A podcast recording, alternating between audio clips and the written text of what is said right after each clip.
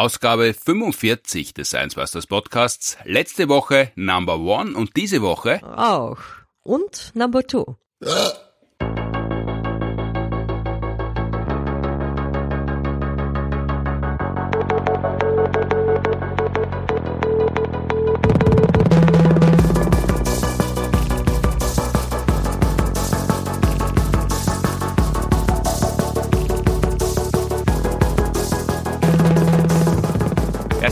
zur 45. Ausgabe des Science Busters Podcasts.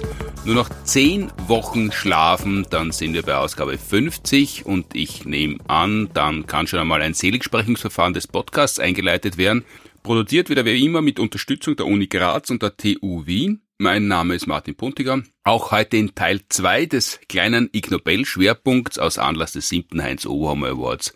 Umgeben von Mark Abrahams, Mina Lyons, Sabine Begall, David Hu, Professor für Ingenieurwissenschaften, Biologe am Georgia Institute of Technology, zweifacher Gewinner, kennt sich mit dem großen und kleinen Geschäft bestens aus, aus wissenschaftlicher Sicht und Elisabeth Oberzaucher, Verhaltensbiologin und Mitglied bei den Science Busters seit 2016 und 2015 in Mathematik mit dem Ig Nobelpreis ausgezeichnet. Hallo. Hallo. Wir gehen heute weiter in Ausgabe 2 des Science Busters Podcasts. Äh, Ig Nobel Schwerpunkt zu David Hu, der David Hu ausgesprochen wird und nicht David Hu. How come? Uh, that's just the Chinese character. It's the confusing one. Yes, but you're American, but uh, your name is pronounced Chinese.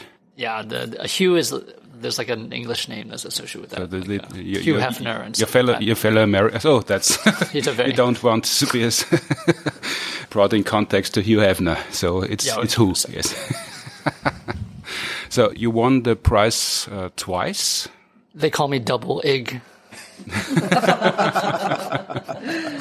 You call yourself call double myself ick in the mirror. Yes.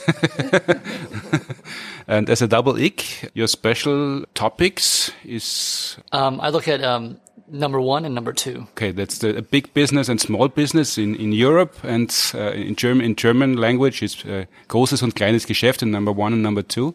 In English, how did you get the idea? Uh, looking, uh, you you have to do it every day, uh, several times, but uh, to do research, how come? Uh, well, I started with number one, the small business, and only when I was uh, dealing with uh, changing diapers all the time. I had a really front row seat to observing how it, how it was going, and um, I had a lot of time to think From from, from your kids? from my kids and the uh, unfortunate accidents that can happen. Yes. Like sometimes you get peed on. Yes, boys are. Uh, uh, have a, a better aim. Yeah, yeah. And uh, I was just fascinated that little babies can pee for such a long time, that they seem to have like a lot of pee in them. And I wondered if there's something wrong with my kids. And for me, the way to test it is not to go to the doctor, is to go to the zoo. So I, we went to the zoo, and um, I wanted to see if my son was had a different peeing time than all the other animals out there. And the nice thing is, You place them one next to the other and measure the time. well, the animals don't really listen to instructions, so we just had to be prepared uh, to capture the pee and to measure it with a stopwatch. So you went to the zoo with cameras cameras and, uh, big buckets. and, and, waiting yeah, and for the animals to yeah, and poo? waiting. Well, they tell Oh, us to- to- like the to- elephants only pee. They Pee. pee in the morning when they when they wake up. That's elephant time. Yeah, yeah, just like just like us, they release it. Yeah, and then when an elephant pees, it's no one can have a conversation. I mean, it's basically like the whole world stops because it's like a. it comes out like five showers at once. Except you don't get very clean in those showers. Depends on how dirty you are. Yeah. What did you find out during observing animals while peeing? So we were really surprised because an elephant's bladder is about 20 liters. So that's like a kitchen garbage can. Well, at least in America, we have big garbage cans because we eat a lot. It's 100 times bigger than your dog's bladder, which is like the size of a, a golf ball or a cup. So they have 100 times more pee, and we expected them to have longer time. But turns out the average across all these animals, um, from a dog all the way to elephant, is 21 seconds. That's the time, and, and uh, if you take longer, the, you're ill, and shorter, you're a sportsman. There, um, there's some exceptions to the rule. So as, but the average, that's the average. We found that most bla- animals empty their bladder when it's like two thirds full. And it starts from, from small animals, mice, the same time? No, mice and uh, mice, rats, and bats. They have a they're only like less than a f- second, fraction of a second, because they can't even make a jet. Um, Just a drop? they just like a shootout, Squeeze, squeezing like up? a like a bad water gun.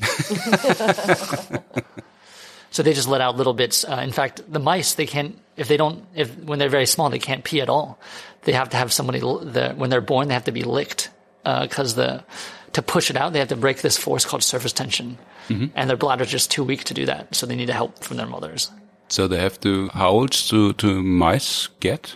Uh, just when they're just born, then I think it's basically if it's less than 0.2 millimeters, you can't get out on your own. Okay. You need to have assistance. The forces are too strong and uh, afterwards it's just a little drops.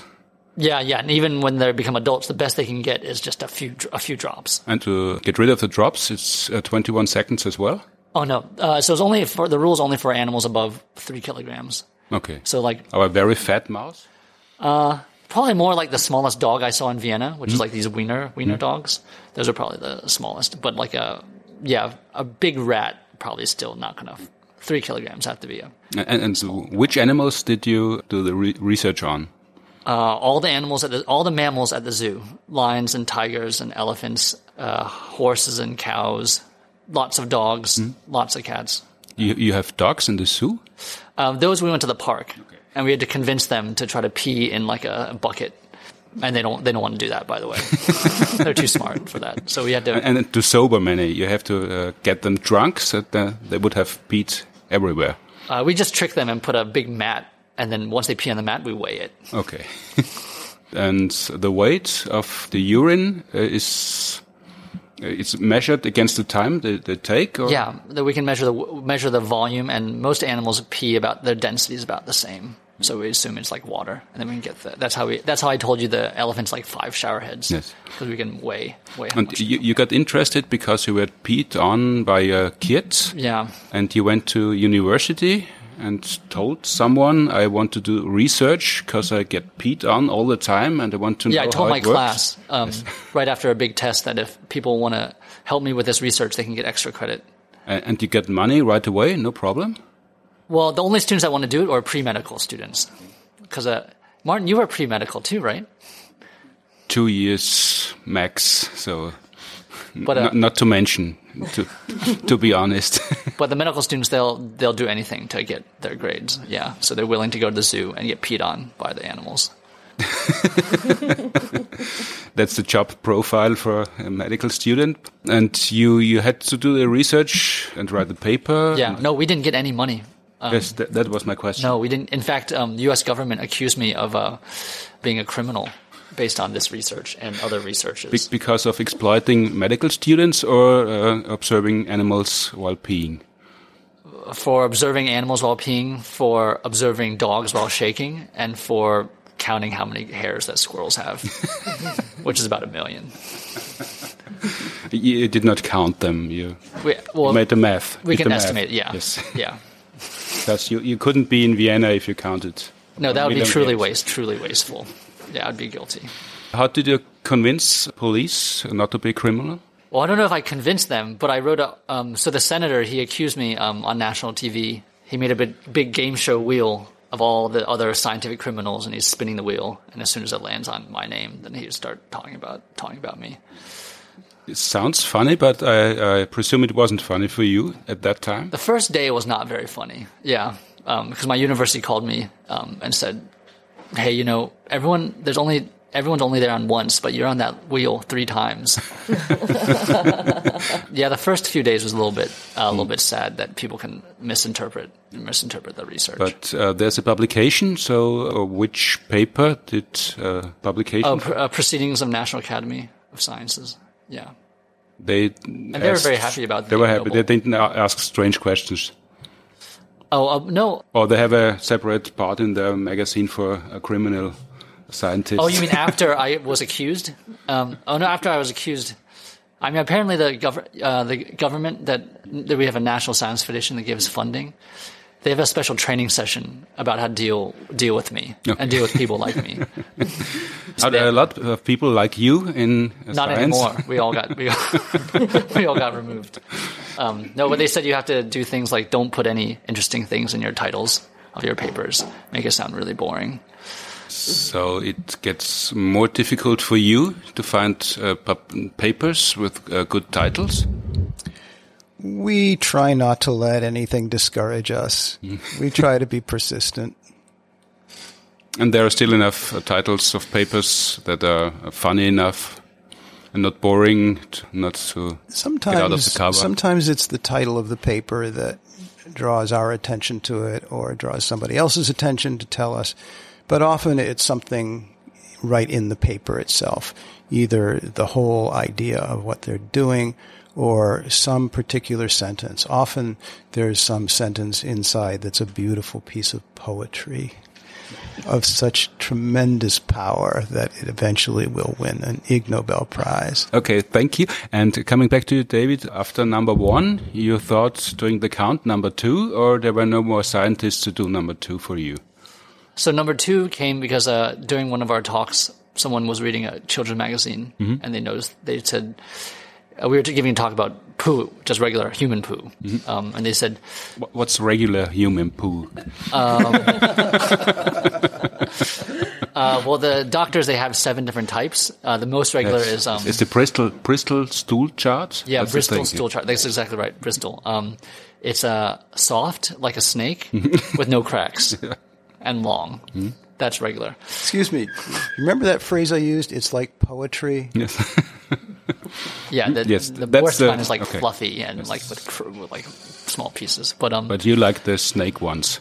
Yeah, but the so the audience member they said, hey, your theory cannot account for um, cube shaped poop um, found in Australia. I had never heard of it before.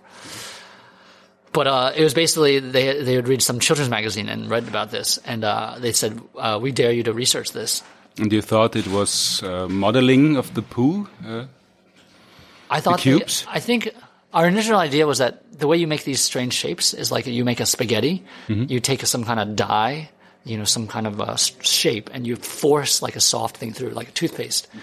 So the theory at the time was those animals, they're called wombats. They looked like a small bear. That they had like a square-shaped butthole. I don't want to say butthole in German, but yes, yeah, butthole in mm-hmm. English, yeah.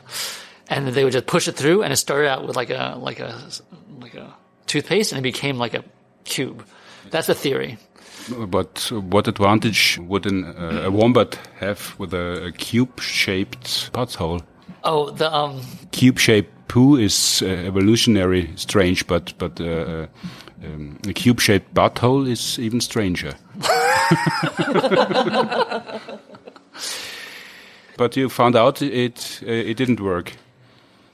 No, that, so that's not a it turns out we did CT scans and looked carefully at their buttholes, and they're just they're just circular, just normal, like normal human. What did you have to do to take a careful look at wombats' buttholes? Uh, dead dead animals or uh, alive? Well, unfortunately, those wombats are hit by cars every, every regularly in uh, Australia. Um, so our collaborator froze a wombat and shipped it to us over in Atlanta uh, over Christmas. Over Christmas. Yeah. That's, that's the important fact. It's over Christmas. Well, it cost us, it was my most expensive Christmas gift. It was, it was a thousand euro to ship a wombat's um, poop and intestines yep. over. You have to have insurance and has to sit on an airplane. First, first class. Hmm. But, but it was worth it? Oh, yeah. It was, it was a, because no one knew the secret for how they make it. And it turns out that uh, they make a cube inside their bodies. They have a factory for making it cubic. Um, so how, how do they uh, manage? So the wombat's 30 kilograms. It's like a small kid, but their intestines are uh, 10 meters, as long as a human human intestines. Um, so, so, they're mainly uh, furry intestines. Furry. With fur. Oh uh, no, the outside is really furry, um, but the inside is just like it looks like a normal intestines until until you cut it open, cut cut the intestine open. Yes. We found the last portion of the intestines it's filled with cubes. Mm -hmm. It's like a it's like a dice company.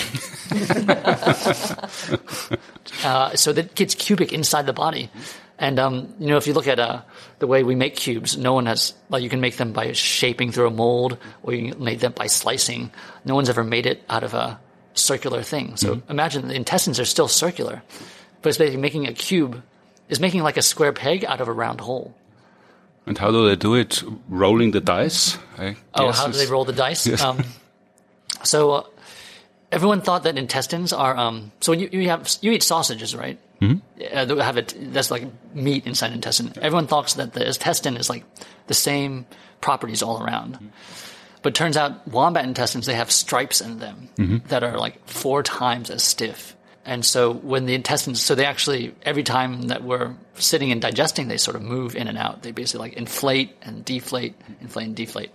And if you have sides that are stiffer, they basically can basically squeeze harder on certain parts of the, of the poop. Mm-hmm.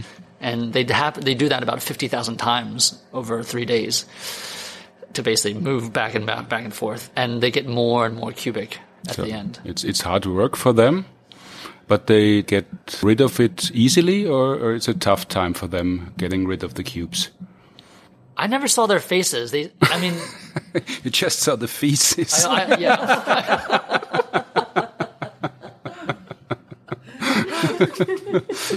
I don't. I look at feces. I don't look at faces. Yeah. but uh, yeah, imagine if you were pooping out. They make 100 dice per day. Per day. Yeah. Wow. And they evolved, so they're marsupials, like a kangaroo. They evolve a pouch, except for wombats, the pouch face toward their butthole. So they actually, their kid is sitting there, and they poop right on their babies, mm-hmm. like a hundred times per day, like on their eyes. So they know in what shitty world they are born in. There's no mistake. Yeah, that's their punishment. Yes. Yeah. And, and why did evolution doesn't decide, but why? Uh, Oh, yeah, there's- why why do they do it? Yeah, there's 10,000 species of mammals only, um, and even there's three species of wombats, and why are this one the most cubic? So they're um, they live mostly underground. They spend many most of their time digging these underground burrows, and they protect their burrows by coming out during the daytime and pooping only in particular places. So they call them latrines. So they have very short legs, so they try to crawl on the tallest object they can, which is usually uh, some stump or some very short rock, and they poop all their poop on top of that rock A hundred cubes? uh, over the course of a day. Yeah. Um, and uh, we think what happened is that originally the poop was circular and it just rolled down the rock, and they're very disappointed for all that effort. Um, uh, but it it will have taken a million years to to evolve uh, the the cubic shaped poo. So uh, a million years disappointment, and finally, I think it's gradual. yeah, it's gradual. And then sometimes some the wombats that evolved more sort of maybe one corner of the cube uh, would turn out better, and then eventually four corners of the cube, and those are the ones that stayed, so that they can basically poop on make piles of their poop. And we think those poop they can act like a uh, when you go hiking, you leave a cairn, like a pile of rocks. They kind of leave as a marker to other other wombats. other animals see there's um, there's living someone who is strong who can poo Who can pull a pile, who Yes. five layers. Yes. That means you better stay away. That's like a warning in, in for for other wombats. I, I don't speak wombat, um, but I think uh, some somehow that's one hypothesis for why we think they do it. But to be honest, we don't. I mean, other things they can. This four corners they can also help retain water better. Mm-hmm. Um, Couldn't it be also sexual selection so that females get attracted by big piles of poop, for example, and then chose the males, the, the highest one? Yeah, yeah, that's possible too. But I think the females also make the cubic poop too. Yeah, sometimes you cannot disentangle it. So mm. if the one sex can do it, the other has Yeah. to as Do it too. Yeah. Uh, but apparently in the zoos they're not cubic anymore. They have to be. They have to be wild, like really wild. So it's not wombats. necessary in the zoo because too, their too- too few animals. But no one. I think it's partly in the zoo they're adequately hydrated, so they live in a place where there's very little water. Um, so it's very drought tolerant, and you need to have the dryness to make the corners of the poop. That's why you and me we cannot make cubic poop, even if we sit there in the toilet and go with your hands. But even I tried. if, if, if, It's not but possible. if, we, if we don't drink for days and nearly starving, it, it wouldn't work. I didn't try that one. No proper research. so you did research on number one and number two, and which one will be your number three? Oh, um, Or is there a number three? no, I'm just trying to do things that uh, that inter- interest me. Okay. Well, right now we're working on we have a project in earwax. Yeah, the earwax, wax inside ears and uh, wha- what's the properties it has, and uh, we find that it's really good at preventing insects from crawling in your ear. That's the reason why there's earwax. We think uh, we find that it's like very very slippery to insects. Um, and in a lot of third world countries, uh, if you sleep near the ground, you can actually get insects in your ear, and they're very difficult to get out. It's a big, it's a big because they it, it's like a home, new home for them. Very warm. Isn't it also that it is the bitterness of earwax? I think that there was some research many years ago uh, that a researcher looked for the for the bitterness of earwax, and that is the reason uh, why it is an insect repellent. I didn't know it was bitter. I never tasted the earwax. Why not? You should. a proper everybody researcher should maybe have not. take Oh. a taste. Late. Not You- you- only start with uh, individual inspiration, but Yeah. uh, actually do the research all the way. But I understand you come from number one and two, and there's no tasting. Yeah, but he did uh, something with his hands, if I got it right, to To shape the poo, Yeah, try to to make sure the Oh. human poo is Yeah, not so- cubic and it's not not very so so uh, it's not a matter of disgust. You just didn't think of it yet, right? Yeah. That, well, the animal earwax is actually pretty gross. Um, it smells very, very bad because it's mixed with feces and other things. I mean, it takes weeks um, for it to leave your body. Pee, poo, and earwax is the title of your next book, I presume. Yeah, those are um, uh, three close friends.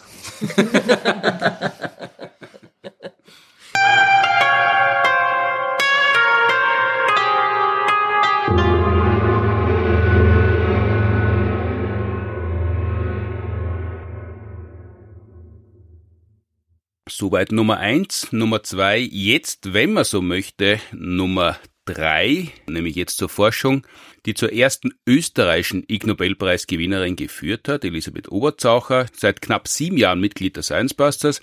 Und äh, wir haben schon einmal ganz kurz gesprochen darüber, worum es bei der ausgezeichneten Arbeit geht, aber heute wollen wir uns dann später damit beschäftigen, wie man das eigentlich macht. Zuvor war noch eine Ergänzung zur ersten Ausgabe, also zu Podcast 44, in dem kurz die Frage aufgetaucht ist, was denn genau Toxoplasmose sei und wodurch die Krankheit ausgelöst würde.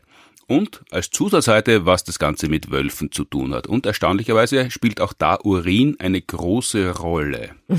Genau, also Toxoplasmose, das war ja die Frage, mit der wir euch bei der letzten Ausgabe ein bisschen hängen lassen haben, nämlich was ist das eigentlich? Wer löst diese Krankheit aus? Ist es ein Virus? Ist es ein Bakterium?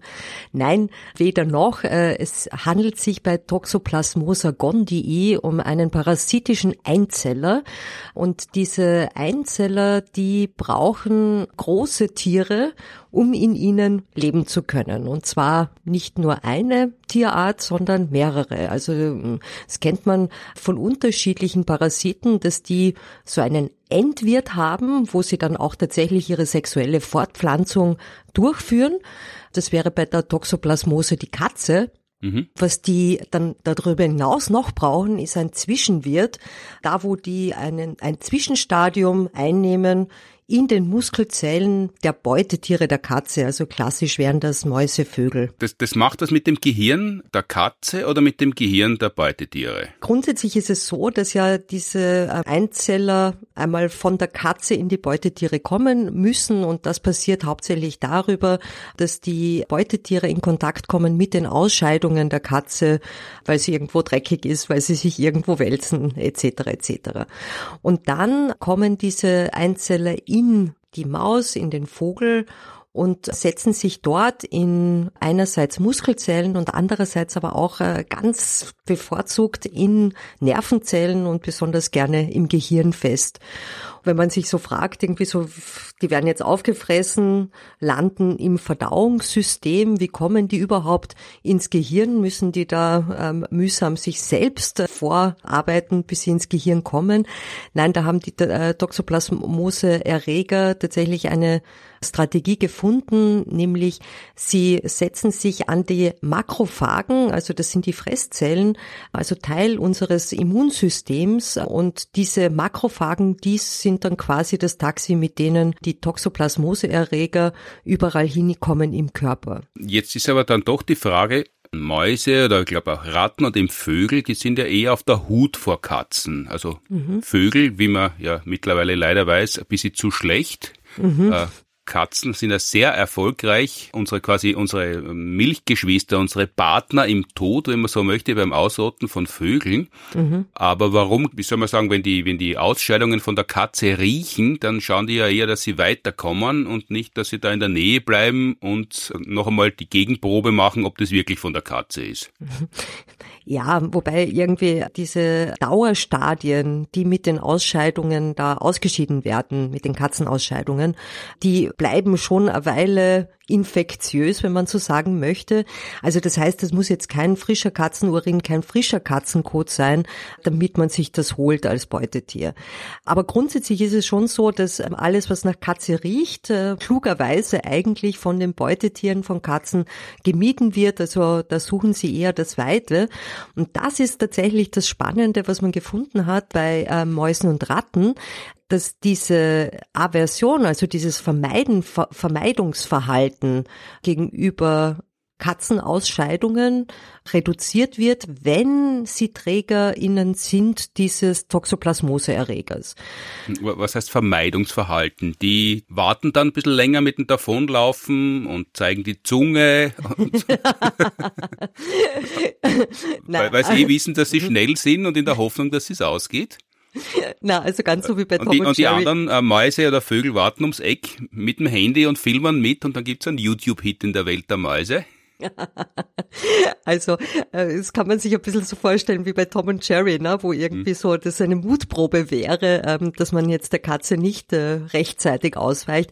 Mhm. Na, also äh, ganz so spektakulär kann man sich nicht vorstellen, aber ähm, was Versuchsreihen gezeigt haben, also wenn, wenn, wenn man beispielsweise eben Katzenurin Ratten zum Schnüffeln gibt, dass die Reaktion des Davonrennens, des Vermeidens einfach verzögert ist, langsamer ist oder überhaupt nicht stattfindet, also dass denen der eigentlich relativ wurscht ist und kein Fluchtverhalten auslöst.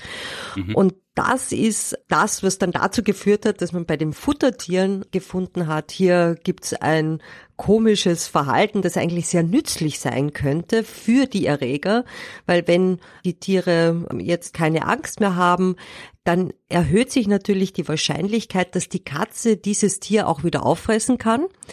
Und auf diese Art und Weise wird dieser Zyklus wieder geschlossen, weil die Katze muss dann wieder ein Beutetier fressen, das diese Toxoplasmose-Erreger hat, damit dann die sexuelle Fortpflanzung in der Katze wieder stattfinden kann. Also ein mit Toxoplasmose infiziertes Beutetier bringt dem Erreger eigentlich nichts.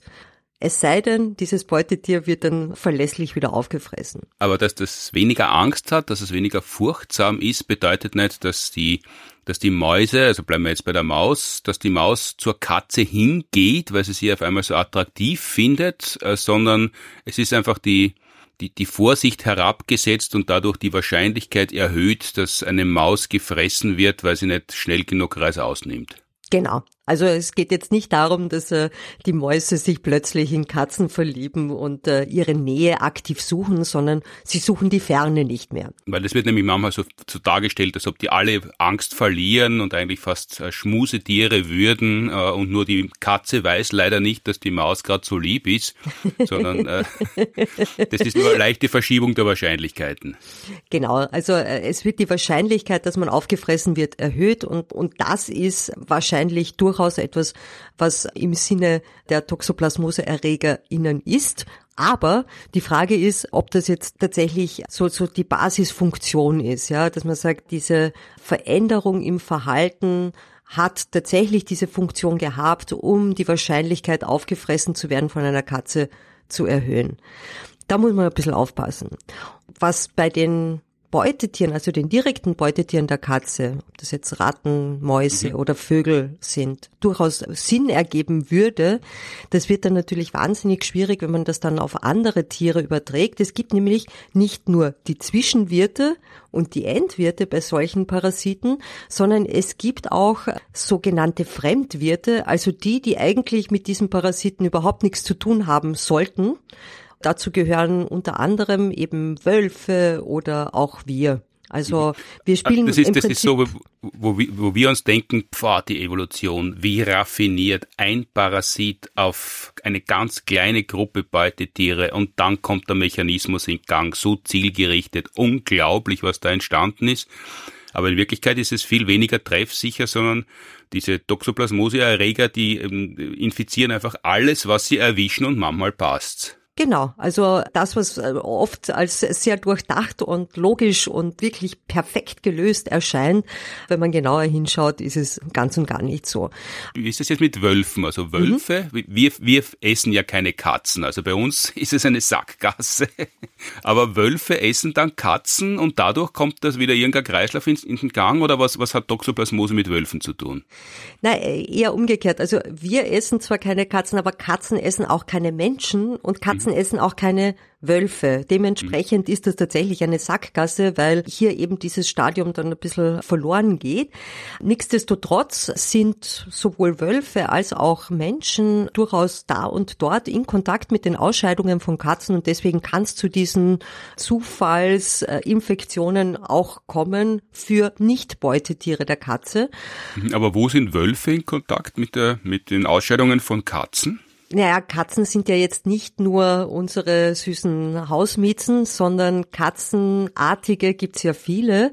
Mhm. Beispielsweise gibt's ja durchaus überlappende Streifgebiete zwischen Wölfen und Panthern. Mhm. Wenn das überlappt, dann kommt man natürlich auch in Kontakt mit äh, den entsprechenden Ausscheidungen und dann kommst du dieser Infektion kommen.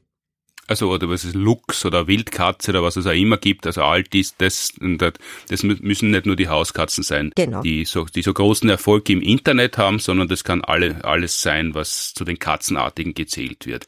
Was passiert jetzt, wenn der Wolf infiziert ist? Der hat dann plötzlich den Panther lieb oder verändert es den gar nicht? naja, auch äh, bei Wölfen ist es eigentlich so, dass sich das Verhalten verändert und zwar auch eigentlich die Risikobereitschaft. Also mhm. Die Wölfe sind dann, tendieren eher dazu, dass sie ihr Rudel verlassen, ein neues Rudel gründen, auch mehr Kämpfe mit äh, Artgenossen suchen und dergleichen. Und im Endeffekt hat man auch gefunden, dass Wölfe, die mit Toxoplasma infiziert sind, im Durchschnitt einen höheren sozialen Status haben als nicht infizierte Wölfe. Das ist eine Karriereoption für Wölfe, ohne dass sie es wissen. also ich würde jetzt nicht unbedingt sagen, du Wolf, du willst es äh, ganz nach oben schaffen, also nimm jetzt mal einen Bissen Toxoplasma zu dir und dann wird das schon was. Mhm. Also da muss man tatsächlich sehr vorsichtig sein, was die die ursächliche Interpretation dieser Zusammenhänge betrifft. Also das ist zwar eine ähm, sehr sauber gemachte Studie, die diesen Zusammenhang gefunden hat, die über viele, viele Jahre hinweg Verhalten von Wölfen beobachtet und Wolfscode analysiert, also äh, wirklich eine aufwendige Studie. Aber nichtsdestotrotz ist die Datenbasis, ich glaube, das waren so um die 250 Tiere, die insgesamt dann äh, berücksichtigt worden sind, mhm immer noch sehr klein. Also da, da, sieht man einfach irgendwie so wahnsinniger Aufwand. Man muss aber bei der Interpretation auch entsprechend vorsichtig sein und sagen, ja, also es könnte in irgendeiner Form einen Zusammenhang geben. In welche Richtung da die Ursachenwirkung geht, äh, darüber kann man keine Aussage treffen. Also es könnte doch immer Zufall sein auch. Mhm, ja, das auf jeden Fall. Und, und ganz viele äh, infizierte Wölfe, die dann wagemutiger wären, die könnten einfach auch deshalb sterben und nicht Rudelführer werden. Das ist natürlich auch eine Möglichkeit, weil äh, eben Risikobereitschaft kommt ja auch mit großen Kosten. Unter Umständen zahlt sich's aus. Es kann natürlich auch schiefgehen und was natürlich auch dazu kommt, gerade bei Wölfen sind ja hochsoziale Tiere wo auch Kooperation eine wichtige Rolle spielt. Und da kann diese Risikobereitschaft und wenn das dann auch noch mit ein bisschen einer Persönlichkeit einhergeht, die jetzt äh, nicht sehr freundlich ist, auch entgegen der ganzen Geschichte arbeiten. Äh, also man kann durchaus durch diese Risikobereitschaft aggressiveren Verhaltensweisen die Aussichten auf einen höheren Status denen mehr schaden als nützen. Das heißt, der Wolf soll sich das gut überlegen, ob er sie damit infiziert oder Wie bei nicht. jeder Infektion, oder? Wie ist es denn bei uns Menschen? Wenn das bei uns Menschen auch passiert, sind die Leute, die ein bisschen rücksichtsloser sind, sich selber gegenüber und anderen gegenüber, da auch die Wahrscheinlichkeit erhöht, dass die äh, diese Infektion haben? Oder kann man das überhaupt nicht sagen? Oder ist es für uns Menschen ganz wurscht, weil die Katze so klein ist, dass so ein Erreger uns nichts anhaben kann? Oder, oder weiß man es noch nicht? Also Toxoplasmose-TrägerInnen sind viele von uns, also mhm. mehr als ein Drittel von uns sind mit dem Toxoplasmose-Erreger irgendwann einmal im Laufe unseres Lebens in Kontakt gekommen. Mhm. Je älter wir werden, desto größer wird dieser Prozentsatz, einfach weil wir länger Zeit gehabt haben, um diesen Kontakt zu haben. Dementsprechend ist das doch relativ weit verbreitet in der Gesellschaft und eben ausgehend davon, dass es diese Persönlichkeitsveränderungen in den Beutetieren der Katze äh, gegeben hat, hat man sich dann auch angeschaut, naja, gibt es irgendeine ähm, Änderung im Verhalten, in der Persönlichkeit von Menschen, beziehungsweise in dem Fall eher unterscheiden sich jene Menschen, die Toxoplasmose-TrägerInnen sind, von jenen Menschen, die diesen Erreger nicht in sich tragen. Mhm. Und da gibt's zahlreiche Studien, die irgendwie Effekte finden. Also, dass es einen höheren Anteil von Menschen mit äh, Schizophrenie-Symptomen äh, gibt, dass es eine höhere Risikobereitschaft gibt, dass es Unterschiede in dem äh, soziosexuellen Verhalten gibt, dass unsere Ekelreaktion davon beeinflusst wird, etc. etc. Also soziosexuelles Verhalten heißt einfach äh, Sexualvorlieben. Wie man sich verhält im Rahmen der Sexualität, wenn man, wenn man attraktiv findet, wie viele man attraktiv findet, was man dabei macht und so. Das ist damit beschrieben. Genau. Und, und wenn man diese Unterschiede äh, findet zwischen Menschen, die infiziert sind, nicht infiziert sind und so weiter, dann ist das jetzt schon aussagekräftig oder dann hat man nur was gefunden, was man noch nicht zuordnen kann.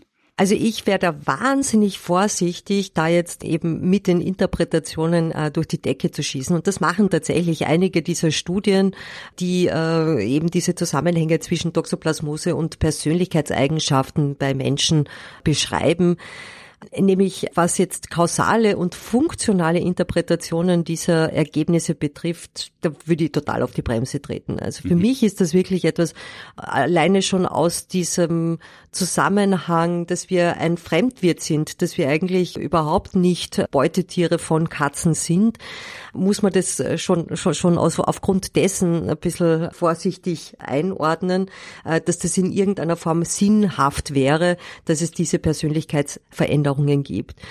Das, was äh, interessant ist aus meiner Sicht, wenn man eben sich Spezies anschaut, äh, wo es diese Parasiten und aber auch diese, diese, diese ähm, Fraßketten-Zusammenhang quasi nicht gibt, mhm. wenn man äh, hier durchgängig so ein Muster erkennt, wie zum Beispiel eben diese erhöhte Risikobereitschaft, die einhergeht mit dieser Infektion, da kann man sich überlegen, aha, äh, da scheint etwas zu sein und kann sich äh, die Frage stellen, was könnte denn der zugrunde liegende Mechanismus sein, der dazu führt, dass Tiere, die diesen Erreger in sich tragen, plötzlich verlernen, dass was eigentlich für das individuelle Überleben doch ganz nützlich wäre, nämlich äh, Risiken zu meiden. Mhm. Und das hat wahrscheinlich etwas damit zu tun, dass dieser Erreger in den Testosteronhaushalt eingreift. Mhm. Was heißt das konkret? Wie genau das passiert, ist noch vollkommen unklar. Das, was eben, worauf Studien hinweisen, ist, dass ähm, Toxoplasmose-TrägerInnen einen höheren Testosteronspiegel aufweisen.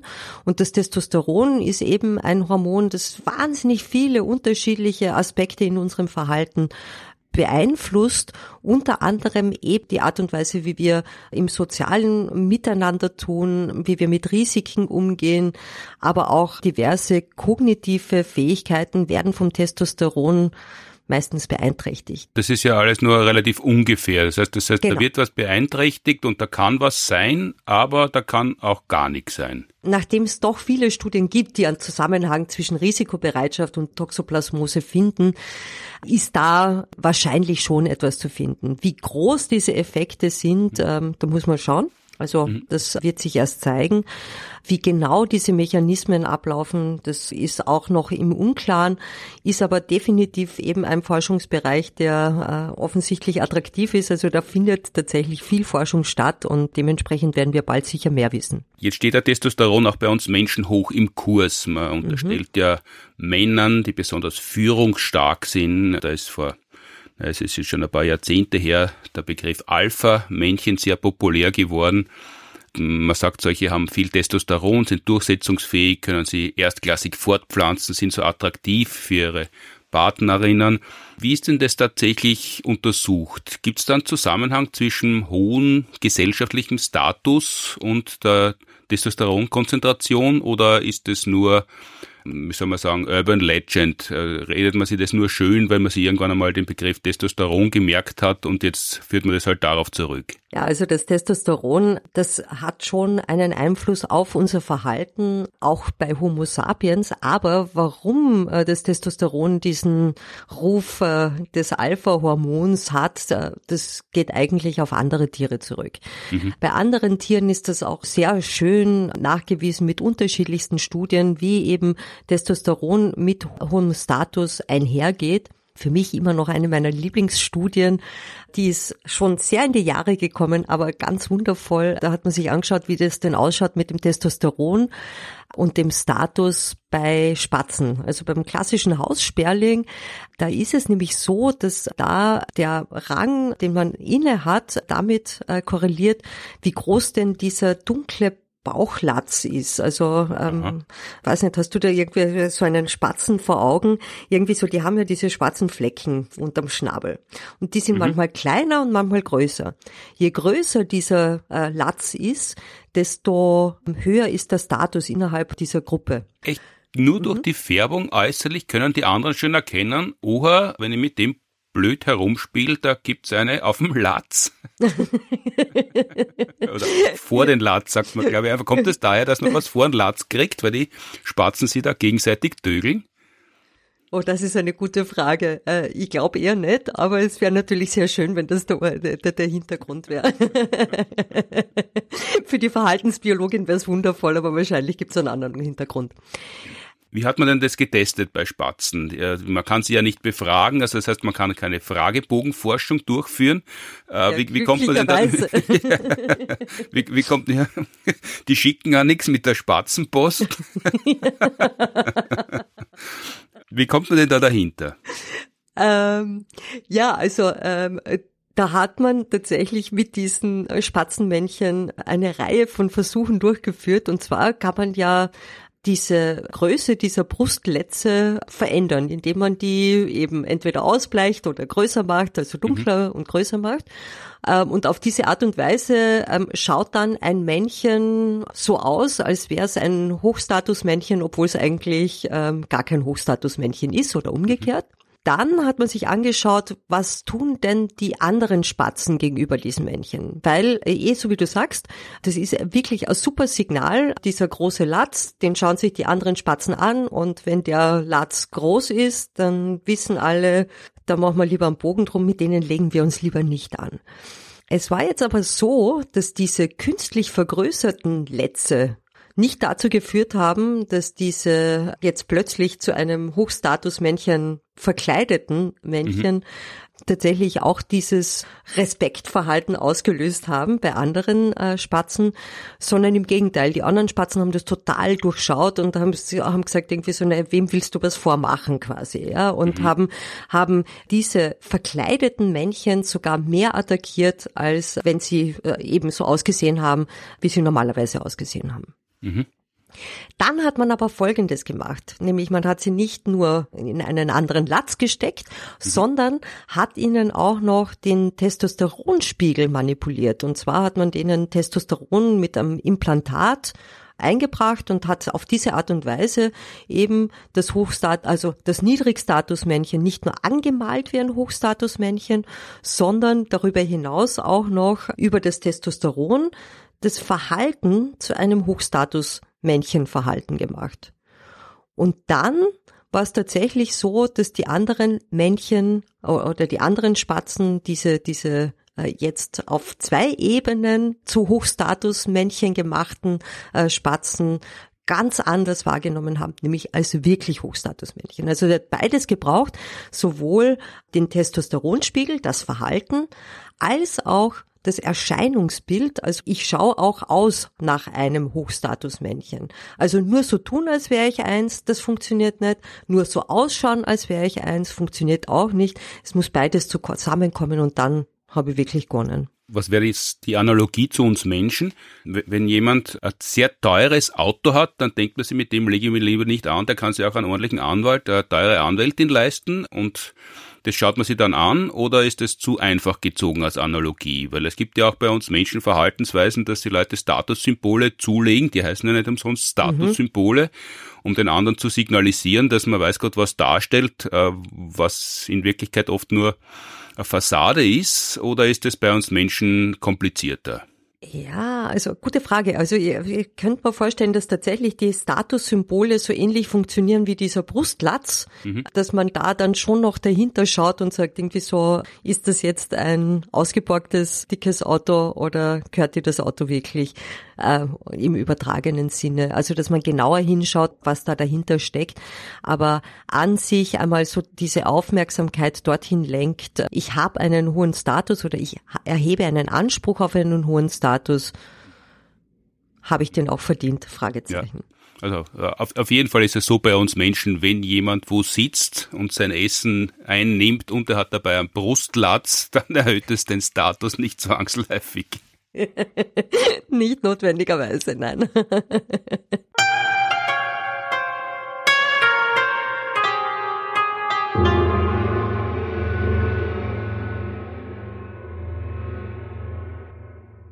nach dem Status bei Spatzen jetzt zum Status unter Menschen. Mhm. Und das hast ja du unter anderem sehr ausführlich untersucht und bist immer ausgezeichnet worden mit dem Ig Nobelpreis 2015. Nämlich, du hast die Manneskraft von Mulay Ismail, einem marokkanischen Despot klingt so harmlos, Gewaltherrscher, Massenmörder untersucht. Mhm. Und die Art und Weise, wie der mit Menschen verfahren hat können, das hat ihn ja auch quasi über andere erhoben oder hat er vorher schon diesen Status haben müssen, um sich so aufführen zu können? Und was hat er genau gemacht und wie hast du das untersucht? Ja, der Mullah Ismail, also der war einfach ein Erbe in erster Linie mal. Ne? Also der ist einfach aufgrund der Erbfolge an die Macht gekommen und hat diese Macht dann einfach sehr gezielt ausgenutzt. Einerseits, um äh, Kriege zu führen, andererseits aber auch, um seinen Fortpflanzungserfolg dorthin zu bringen, dass er es ins Guinness Buch der Rekorde geschafft hat diese Anzahl an Kindern, die da entstanden ist, die ist tatsächlich eine große Mehr, die wirklich die Wissenschaftsgemeinschaft schon seit Jahrzehnten beschäftigt, ob denn das überhaupt möglich ist. Und jetzt könnte man sagen, irgendwie so, ihr Wissenschaftler habt nichts Gescheiteres zu tun, als euch dieser Frage zu widmen. Oder fragst du mich das gleich jetzt eh? Nein, das hätte ich nicht gefragt. Aber meine Frage, äh, ich hätte sie kurz zusammengefasst für alle, die mhm. das noch nicht wissen. Mullah Ismail äh, gilt und auch laut Guinness Buch der Rekorde äh, eingetragen als der Mann, der am allermeisten Kinder gezeigt hat. Die Anzahl ist bisschen umstritten, aber es geht äh, plus minus 1000 Kinder soll er gezeigt haben. Aber jetzt die Frage, habt ihr nichts Besseres zu tun in der Wissenschaft oder ist es eine Smalltalk-Frage auf Konferenzen, wenn man gern das Thema auf Sexualität gelenkt hätte, weil man gern hätte, dass es dann im Hotelzimmer anders weitergeht? Vorstellungen hast du davon, wie es bei uns auf den Kongressen vorgeht? Ich glaube, ich, glaub, ich kann mir das nicht einmal ansatzweise vorstellen, wie es bei euch bei den Kongressen zugeht. Na, also tatsächlich ist das eine Frage, die gar nicht so irrelevant ist für Forschungsgebiete, die sich mit Geschlechterunterschieden im Verhalten auseinandersetzen. Warum? Weil aus diesen unterschiedlichen Fortpflanzungsaussichten von dem weiblichen und dem männlichen Geschlecht sich sehr viele Hypothesen ableiten, Voraussagen darüber, wie Männer und Frauen denn so unterschiedlich tun, das Ganze basiert eigentlich nur auf dieser Annahme, dass einerseits das äh, Fortpflanzungspotenzial von Frauen relativ überschaubar ist und andererseits das Fortpflanzungspotenzial von Männern Manche sagen sogar unlimitiert ist, das ist es sicher nicht, aber zumindest viel, viel, viel, viel höher ist. Von der Grundannahme ausgehend wird auf mhm. weiteres Verhalten von Männern und Frauen geschlossen? Genau, also das fängt an mit Vorlieben bei der Partnerwahl, geht aber hin bis zu Entscheidungsfindungen und kognitiven Prozessen. Also das ist wirklich, also das zieht sich quer durch das gesamte Verhalten und dementsprechend ist es wirklich eine wichtige Frage, hier auch einmal äh, hinzuschauen und zu sagen, naja, also wo sind denn jetzt tatsächlich diese Grenzen und liegt das wirklich so weit auseinander? Hm. Ist das wirklich alles so schwarz-weiß, wie es teilweise in unserer Fachliteratur so dargestellt wird. Und das, das war der Anlass für dich, da nachzuschauen. Also hast du dir einmal gestritten äh, in der Kollegenschaft oder ist dir das aufgefallen oder ist schon mehreren Menschen aufgefallen in der Forschung und du hast da gedacht, jetzt schauen wir da mal genauer nach? Also äh, es gibt viele, viele Studien, die sich mit dieser Frage auseinandergesetzt haben. Also hm. viele, viele ist vielleicht übertrieben. Es gibt schon ein paar Studien, die sich mit dieser Frage auseinandergesetzt haben in unseren Augen war es halt so, dass die, die eine hatte halt die Schwäche, die andere hatte jene Schwäche. Und das, was wir versucht haben, war halt eben tatsächlich alle Aspekte, die den Fortpflanzungserfolg beeinflussen können, mit zu berücksichtigen und alles in ein Modell reinzupacken, so dass man einfach mal durchrechnen kann, was wäre denn überhaupt notwendig und wenn man diese Notwendigkeiten kennt, dann kann man eine Aussage darüber treffen, ob etwas theoretisch zumindest möglich wäre und man kann sozusagen auch äh, eben sagen, wo bis wie weit äh, ja können wir von Unterschieden sprechen und wo gibt es eben große Überlappungsbereiche. Mhm. Das heißt, der Mullah Ismail war quasi nur euer Posterboy für die Forschung. Er genau. wollte jetzt eine ganz eine grundlegende Frage beantworten und, mhm. äh, und hat es am Mullah Ismail festgemacht, weil dessen Biografie ebenso außergewöhnlich war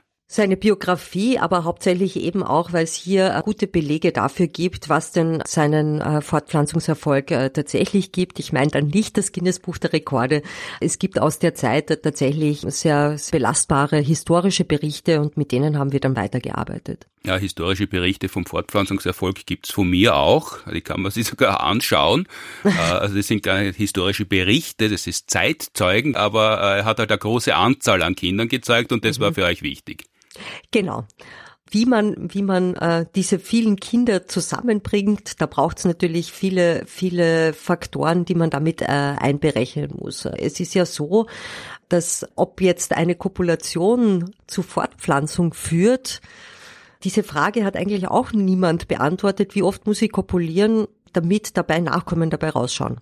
Mhm. Das heißt, welche Parameter grob und dann vielleicht auch im feineren habt ihr äh, mhm. berücksichtigen müssen, um da zu einem sinnvollen Ergebnis zu kommen? Weil es war ja der Ig Nobelpreis in Mathematik, das heißt, das nehme ich an, wird ja ein mathematisches Modell gewesen sein, äh, das da dazu gedient hat, dass ihr zu einem Ergebnis gekommen seid.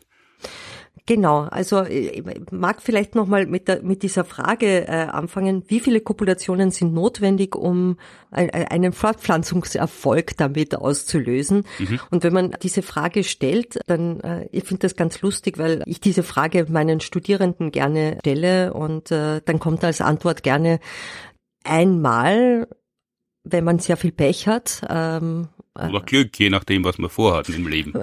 Genau, also letzteres kommt dann von den Studis eher weniger. Das ist dann ein anderes äh, Publikum, wo das als Glück bezeichnet wird. Also ja, man kann das eigentlich nicht auf eine Zahl wirklich so festmachen, weil so viele Faktoren zusammenspielen. Die müssen alle passen, damit tatsächlich eine Kopulation dazu führt, dass Nachkommen dabei rausschauen. Das erste wäre, es gibt Frauen, die sind fruchtbar, es gibt Frauen, die sind nicht fruchtbar, per se. Mhm. Dann gibt's auch im Laufe der Lebensphase ähm, Veränderungen in der Fruchtbarkeit. Also irgendwie die Fruchtbarkeit ist grundsätzlich höher, wenn wir jünger sind, ähm, nimmt dann mit höherem Alter ab. Darüber hinaus ist äh, die Fruchtbarkeit auch über den weiblichen Zyklus hinweg unterschiedlich verteilt. Also rund um den Eisprung ist die Wahrscheinlichkeit, dass Nachkommen bei einer Kopulation entstehen, höher als beispielsweise rund um die Menstruation. Dann haben wir weitere Faktoren, die da auch noch mit eingeflossen sind. Wie viele Frauen gibt es denn überhaupt im Harem? Weil natürlich während einer Schwangerschaft äh, kann man nicht noch einmal schwanger werden. Der hat den Fortpflanzungserfolg quasi fußläufig gehalten. Er hat nicht jedes Mal irgendwo hin müssen und Frauen umwerben, sondern er hat ein Harem gehabt, ich glaube mit mhm. 500 Frauen und äh, genau die, die sind ja, nehme ich an, auch nicht lang gefragt worden, ob sie gerade Teil des Fortpflanzungserfolgs sein wollen, sondern da ist es halt zugegangen, wie man sich das im Harem vorstellt, oder? Naja, wie stellt man sich so ein Harem vor? Also es gibt ja einerseits diese sehr romantische Vorstellung von einem Harem aus äh, Operetten so bekannt ist. Da wird viel gesungen, das ist alles irgendwie schön und ich weiß nicht, was alles. Nein, tatsächlich. Nicht so wie ein gut gepflegter Rosengarten, wo es allen gut geht und dann, äh, wenn gerade Zeit ist und die Stimmung passt und das, das Wetter, dann wird, dann geht man halt miteinander mal in die Hängematte, sondern da geht's anders zu. Ja, also beim Muley ähm, mit ziemlicher Sicherheit. Also ähm, der war ja ein sehr grausamer Mensch. Das heißt, der hat ja äh, seinen Frauen auch nicht unbedingt ähm, Gutes angedeihen lassen. Die sind mehr oder weniger in Einzelhaft gehalten worden und sind dann quasi für die sexuellen Dienste vorgeführt worden. Das heißt, das war quasi so eine Mischung aus äh, Kloster und Laufhaus. Ja, wahrscheinlich so in, in, in der Art. Äh, sind auch streng bewacht worden, weswegen man wirklich eigentlich davon ausgehen kann, dass alle Kinder, die Frauen von Mulay äh, zur Welt gebracht haben, auch wirklich seine waren. Also diese strenge Bewachung gilt, äh, also geht von den Eunuchen, Privatwächtern über eben Verhaltensregeln, die alle Menschen betroffen haben. Also die, die Leute, da gab es dann eine Glocke, wenn, wenn die mal den Harem verlassen durften, was sehr selten war. Mhm dann gab es eine Glocke, die allen anderen signalisiert hat, so, und jetzt kommt die Haremsfrau und du musst dich jetzt quasi mit dem Gesicht nach unten auf den Boden werfen, damit du sie nicht einmal anschauen kannst, mhm. ähm, um sozusagen diesem Verdacht des Fremdgehens schon wirklich äh, aus dem Weg zu gehen. Also äh, wirklich alle, alle Register wurden da gezogen, um sicherzugehen, dass diese Frauen tatsächlich exklusiv seine waren. Aber eben, also 500 Frauen ist nicht nur äh, das eine, also wie viele Frauen sind im Harem, sondern auch, ähm, wie geht er mit diesen Frauen um? Nämlich gibt es irgendwie Favoritinnen im Rahmen dieses Harems, ja, mit denen er ähm, häufiger zusammenkommt oder verteilt er seine Spermien tatsächlich gerecht auf alle? Könnte es vielleicht sogar vorgekommen sein, dass er sich verliebt hat? Und dann natürlich auch noch Faktoren, die ähm, seine eigene Fruchtbarkeit betreffen, nämlich wie schaut's denn aus mit der äh, Spermienqualität und der Spermienanzahl, Spermienalterung. All diese Dinge haben wir eben auch mit einberechnet, um hier eine eine Abschätzung darüber zu treffen zu können, wie viele Kopulationen denn notwendig seien, um zu diesem Fortpflanzungserfolg zu kommen. Mhm. All diese Parameter berücksichtigt habend, äh, wie war denn euer, euer Ergebnis? Wir haben äh, im Prinzip eine Computersimulation gebaut, wo wir all diese Parameter eingebaut haben und haben dann herausgefunden, dass äh, abhängig von dem Fruchtbarkeitsmodell, äh, das wir dem Ganzen zugrunde legen, äh, so ein bis zwei Kopulationen pro Tag notwendig gewesen wären, um diesen Fortpflanzungserfolg zu erreichen ein bis zwei Kopulationen pro Tag über einen Zeitraum von 32 Jahren. Also ganz schön anstrengend, bei aller mhm. Grausamkeit auch für einen Alleinherrscher, das durchzuziehen, aber dann geht es für ihn theoretisch zumindest biologisch aus? Ja, theoretisch äh, biologisch hätte es sich ausgehen können, wobei man allerdings sagen muss, diese Kopulationshäufigkeit, also ein bis zweimal pro Tag, das klingt jetzt vielleicht auf den ersten Blick nicht wahnsinnig viel. Aber doch, ähm, doch, das klingt da auf den zweiten Blick schon. wahnsinnig viel. also, also, wenn man jung ist und sich das wünscht, weil man das noch nicht oft gemacht hat, dann klingt es vielleicht verlockend. Aber wenn man schon eine Zeit lang auf der Welt ist und sich vorstellt, man muss das jeden Tag ein bis zweimal machen, das klingt schon nach sehr viel. Eben, also äh, über diesen Zeitraum von 32 Jahren und darüber hinaus auch noch mit dieser Regelmäßigkeit. Also es wäre jetzt keine gute Idee gewesen, irgendwie so eben sich das fürs letzte Wochenende im Monat aufzusparen und äh, man sagt irgendwie so, da mache ich dann irgendwie so alles, was sich äh, angesammelt hat über das Monat hinweg, sondern es hätte tatsächlich mit einer gewissen Regelmäßigkeit passieren müssen, weil, weil ja, ja, weil bei jeder Ejakulation gehen ja Spermien verloren und diese Spermien müssen nachproduziert werden. Die menschlichen Hoden, die sind zwar ähm, gar nicht so klein, aber trotzdem, was ihre Produktionskapazitäten betrifft, ähm, ja, ist es wahrscheinlich so bei zwei Kopulationen oder zwei Ejakulationen pro Tag, ist man ziemlich genau dort, was unsere Hoden nachproduzieren können. Mhm. Und wenn man jetzt sagt, irgendwie so eben äh, zu zu viele Ejakulationen in kürzestem Zeitraum.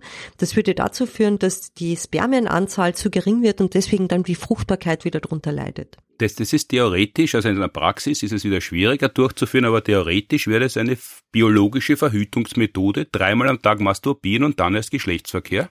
Ähm, also ich glaube, ähm, bis man sich steril masturbiert hat, ähm, äh, ich glaube, ich, ich glaube, äh, das wäre mechanisch so beanspruchend, äh, dass man dann gar, gar keine Lust mehr hat auf äh, Geschlechtsverkehr. Und deshalb ist es auch so selten und wird so selten empfohlen, sonst wäre es wahrscheinlich neben der Knausogino-Methode äh, auch vom Vatikan empfohlen. nein, nein, nein, nein, die Verschwendung der Lebenssäfte, ich glaube, ich glaube, das wäre eher kritisch. Stimmt, ja, das, das wird dort nicht empfohlen. Das, das heißt, jetzt, jetzt seid ihr unter Berücksichtigung aller dieser Faktoren dahinter gekommen, es ging sich vielleicht sogar aus, nicht nahezu unendlich viele, aber sehr viele Kinder zu zeigen, was ja der Ausgangspunkt der Forschung war, weil das halt überall behauptet wird. Jetzt kann man in Ausnahmefällen das unter Umständen schaffen, aber was du überrascht, dass das das Ergebnis war? Das, was ich eigentlich am spannendsten gefunden habe in unserer Studie, wir haben uns ja auch angeschaut, ähm, wie schaut's denn aus mit der Haremsgröße? Und das ist eigentlich irgendwie so mein Lieblingsteil, mhm. nämlich laut historischen Berichten hatte er ja wirklich einen riesigen Harem mit 500 Frauen. Mhm. Und wir haben uns angeschaut, wie eben die Haremsgröße mit dem Fortpflanzungserfolg äh, zusammenhängt. Auch deswegen, weil das auch ein Postulat ist, also findet man auch in unseren Lehrbüchern, dass der männliche Fortpflanzungserfolg eigentlich nur davon abhängt, wie groß ist der Harem. Also je mehr Frauen, desto mehr Kinder. Je mehr Frauen, desto mehr Kinder, eindeutiger Zusammenhang. Mhm da haben wir in unseren Modellen gefunden, dass dem nicht so ist, mhm. sondern vielmehr eben wiederum abhängig davon, welches Modell dem Ganzen jetzt äh, genau zugrunde liegt, irgendwo zwischen 70 und 110 mhm. Frauen im Harem eigentlich das Maximum ist, was äh, der Muley biologisch bedienen konnte, wenn man das so sagen möchte. Also wo man sagen kann, irgendwie so da, da, da führt eine, äh, also eine Vergrößerung des Harems tatsächlich zu einer Vergrößerung äh, des Reproduktionserfolgs. Jenseits von 70 bis 110 Frauen wächst der Harem zwar weiter, also die weiteren 400 Frauen, die waren zwar im Harem, haben aber keinen Einfluss mehr auf den Fortpflanzungserfolg, weil eben der limitierende Faktor nicht die Frauen sind, sondern der Mulai und die Spermien, die er produzieren kann. Und das ist jetzt, das hast du jetzt fast triumphal präsentiert. Das ja. war das Ergebnis. Davon warst du begeistert. Ja, tatsächlich. Also irgendwie, es ist schon sehr schön, wenn man irgendwie so ein etwas, also was ich als Studentin wirklich so als äh, eine, ja, äh, fast wie eine Wahrheit gelernt habe, wenn man da dann einfach anhand von empirischen Daten sagen kann, so, na, stimmt nicht. Also ich finde ja tatsächlich in der Wissenschaft dieses Überraschtsein, Neues lernen ähm, und unter Umständen eben Widerlegen von Dingen, von denen man immer geglaubt hat, dass das so ist, das ist eigentlich, äh, ja, wahnsinnig toll. Also ich, ich habe keine Worte dafür, wie großartig das eigentlich ist, eben so diese Augenöffner-Momente. Das heißt, wenn jahrzehntelang behauptet worden ist, je mehr Frauen, desto größer kann der Fortpflanzungserfolg sein und du kannst den Männern ausrichten, mehr als 70 müssen es nicht sein, dann, dann ist die Forschung gelungen. ja, so wie du das jetzt sagst, irgendwie so, okay, ja, man wird natürlich bescheiden, äh, ähm, äh, worüber man sich schon freut, äh, aber ja. Mhm.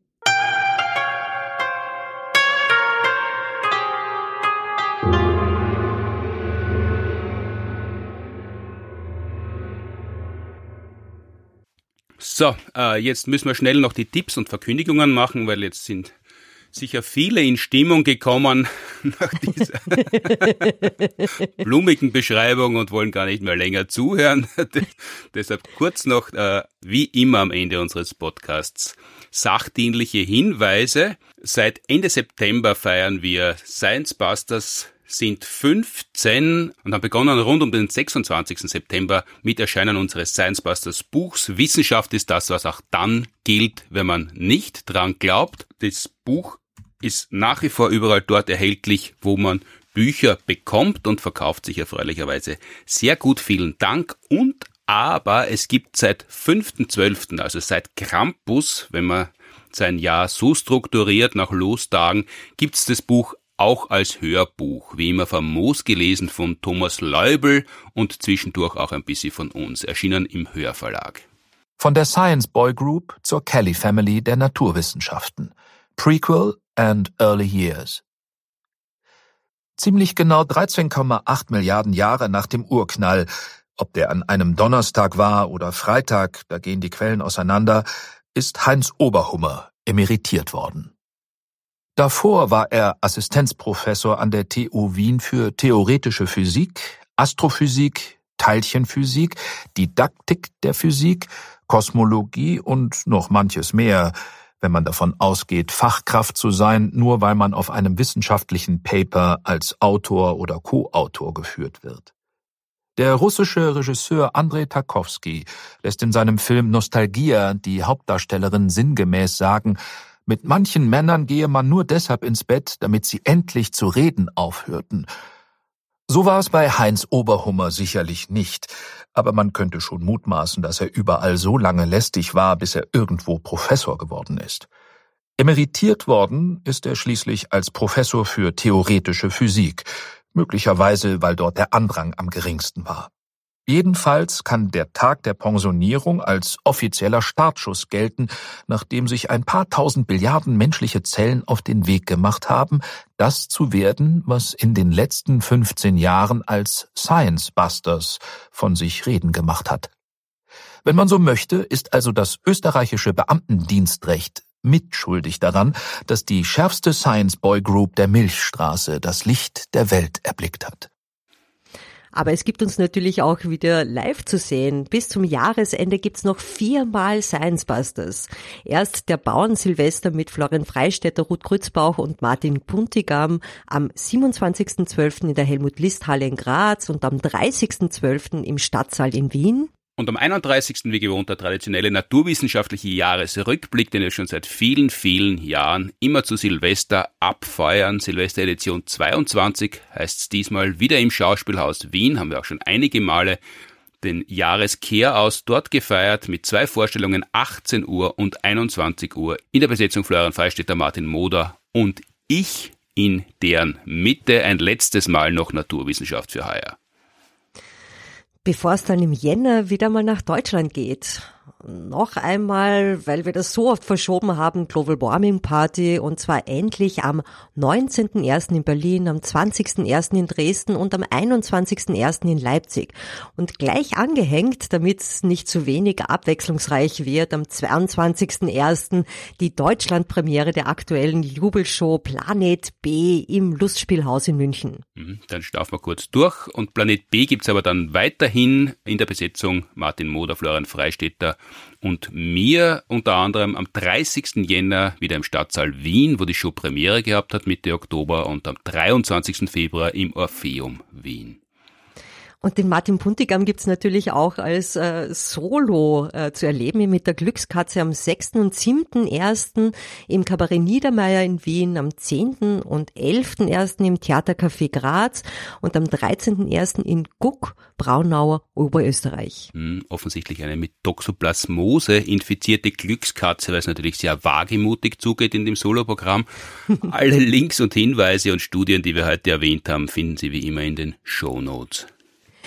Fragen zur heutigen Folge und andere Fragen, die wir beantworten sollen und hoffentlich können an podcast.sciencebusters.at oder über Instagram oder Facebook gerne als Audiofile. Danke an die TU Wien, die Uni Graz, die die Produktion des Podcasts unterstützen. Danke fürs Zuhören, Streamen, Downloaden, Abonnieren, Bewerten, aufessen, ausscheiden und weiter infizieren und was immer man noch mit dem Podcast machen kann, bis in 14 Tagen.